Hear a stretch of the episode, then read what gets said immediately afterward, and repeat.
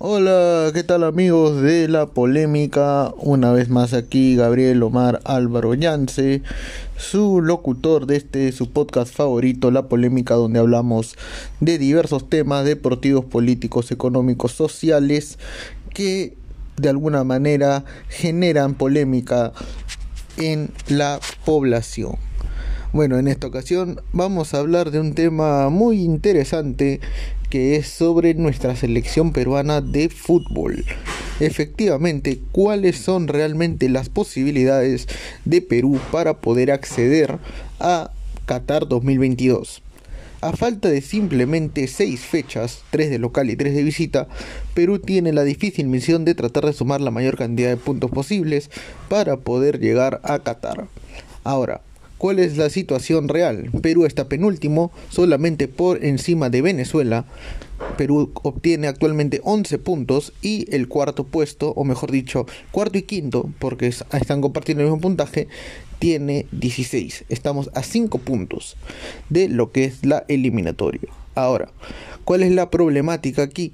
Que Perú no tiene encuentros muy fáciles que digamos, es verdad, enfrenta a Venezuela y a Bolivia, eh, a Bolivia de local primero en noviembre y luego a Venezuela de visita, pero tiene partidos muy complicados como contra Colombia en Barranquilla y Uruguay en Montevideo.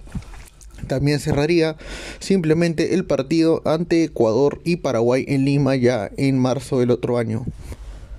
Ahora, ¿cuál es la problemática aquí? Que yo lo veo muy bien que la selección peruana lamentablemente durante todo lo que ha sido la eliminatoria no ha podido tener un buen desempeño en lo futbolístico, ni siquiera ha podido mantener un equipo firme durante todo el proceso como si fue para las eliminatorias para Rusia 2018 se ha sufrido muchas bajas, por ejemplo la de Alberto Rodríguez, que ya no está, las bajas de Guerrero y de Farfán, que bueno, Jefferson Farfán se recuperó al final y pudo estar estos últimos tres partidos, y bueno, la inclusión de Gianluca Lapadula en el equipo peruano.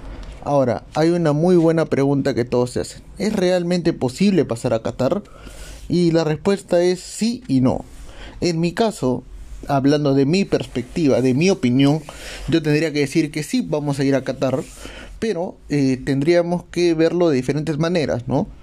Yo he hecho mi cálculo en la calculadora del diario Deport, en la que me sale que Perú hace 24 puntos y con esos 24 puntos vamos al repechaje. Ahora, siguiendo la lógica de mis comentarios, de los resultados que he, dado, entonces sí Perú va a ir a Qatar.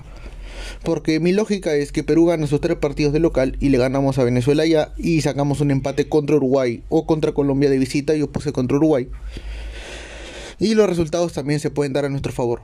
Ahora, eh, mucha gente puede decir que no, que ya estamos eliminados, de que Ricardo Vareca cometió muchos errores, pero hablar de la clasificación como tal sería un tema mucho más largo del tema del podcast, sino la polémica es aquí, o sea, ¿qué estamos haciendo mal? ¿Por qué estamos de alguna manera, si bien es cierto, con vida, pero no generamos una sensación de confianza en la gente? Y creo que la respuesta es simple, ¿no? Creo que los jugadores de esta ocasión no están muy concentrados eh, no están muy concentrados en lo que es el objetivo. Han habido muchas peleas entre jugadores y periodistas, referentes, también entre la hinchada.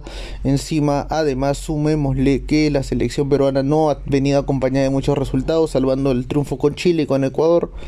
La selección peruana lamentablemente ha dejado muchas dudas en cuanto a su desempeño. Ahora, es verdad también de que después de la Copa América mucha gente creía que Perú podía darse un envío anímico y levantarse, pero sin embargo pareciera que no. Parece que Ricardo Gareca lamentablemente hizo todo el trabajo en la Copa América en vano porque no ha sumado nuevos ingredientes o nuevos jugadores a su equipo. Recordemos que en la Copa América Sergio Peña fue uno de los jugadores más importantes y sin embargo para los partidos recientes Edison Flores fue el titular cuando no había tenido participación alguna en la selección, casi igual del caso de Marco López y Miguel Trauco y a pesar de todo eso creo que Perú necesita todavía un poco más lo que es la eh, confianza de tener a un equipo ya consolidado. Pero bueno, esos temas lo, lo terminaremos de ver en el siguiente podcast. Así que bueno, solamente nos queda decirle gracias y arriba Perú. Síganos en, en, nuestras redes sociales de la polémica, en Facebook, Twitter e Instagram. Y será conmigo hasta la próxima. Chau, chau.